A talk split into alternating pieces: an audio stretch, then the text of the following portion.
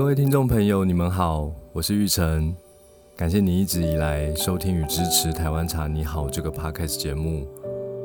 不晓得你是否知道，《台湾茶你好》也是我写的一本书。这本书记录了我在年轻时探索茶道的过程中，看见台湾茶的另一种可能性。在这个特别企划的节目中，我将朗读书里面的文章。与你分享这片土地上最纯净、最美好的风味。五之二，亲切。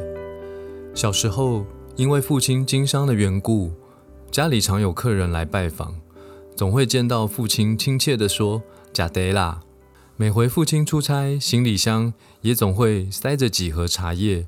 父亲总说，做生意就像交朋友，一开始彼此都有一点陌生。话题有时也不知从何开启，甚至谈话内容如果仅仅围绕在工作，难免枯燥乏味。透过一杯茶，在茶香袅袅的甘甜气氛下，不仅拉近人与人之间的距离，也化解许多不必要的拘束隔阂。无论是谈生意、聊工作、话家常，一切都会自在轻松许多。有些生意上的合作伙伴，或许早已离开原有的工作岗位多年，尽管人事已非，逢年过节，父亲还是会寄送茶叶给这些老朋友。对父亲而言，因为一杯茶搭起彼此深厚的友谊，这样的缘分更加值得重视珍惜。创业以后，也慢慢开始认识一些新朋友或合作厂商。当然，既然是卖茶的公司。请大家体验自家产品也是理所当然，但是只要情况许可，我都会坚持亲手泡茶。日本茶道中有一句话叫做“一期一会”，意思就是说人与人之间的缘分总是来匆匆去匆匆，或许在彼此的一生中只有这一次见面的机会。于是，在这场茶席中，竭力把每个环节做到最好。只为呈现一杯最完美的茶汤。每一次泡茶给别人喝，我都保持这样的态度。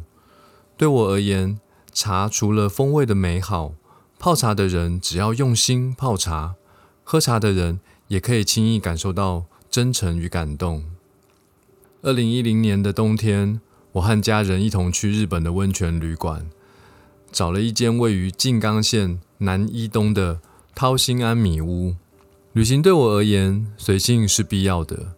早晨从东京出发，并没有直接前往旅馆，搭着电车随意选择静冈县有趣的车站，下车到处看看，随意游玩，毫不在意电车的班次时间。不知不觉，太阳下山了，才惊觉要赶快前往旅馆。不过乡下总是不比城市的班次多，错过一班车，有时就得等上快一小时。好不容易车来上车，太过随性的结果就是竟然还下错站，因为一直以为是在伊东站，费尽千辛万苦，终于到了南伊东站，走错出口，所以没有遇到旅馆接送的人，只好出站去用自己非常破烂的日文问路，鸡同鸭讲半天，还是不知道该往何处。明明地图写着车站徒步十分钟的距离。最后绕了一个半小时才抵达。这是第一次来到温泉旅馆，除了疲惫的身躯，心情更是紧张。毕竟总有许多不熟悉的地方，或生怕自己没有做到基本礼仪，造成别人的困扰。进入旅馆后，直接被迎接到一个吧台前坐下，穿着和服的老板娘问候我们一路辛苦了。这句简单的日文我还听得懂，但随后。就开始说起我只能点头微笑的日本语。由于吧台有高低差，看不到老板娘在忙些什么。突然间看到老板娘奉上一碗抹茶，原来在刚刚的寒暄过程中，老板娘亲手用茶筅抹了一碗茶。寒夜中的微温不烫口，恰巧暖和了心房。刷满泡沫的绵密口感，来自一双充满殷切情意的手。当口腔尝到抹茶香的那一刻，所有的局促不安也瞬间化为泡沫，烟消云散了。大概就是这些事，让我总觉得茶很亲切，我喜欢泡茶给别人喝，也喜欢喝别人泡的茶。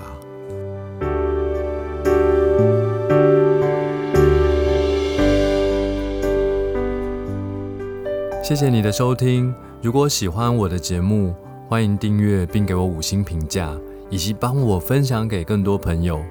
祝福你，因为一杯茶，每一天都比昨天更好。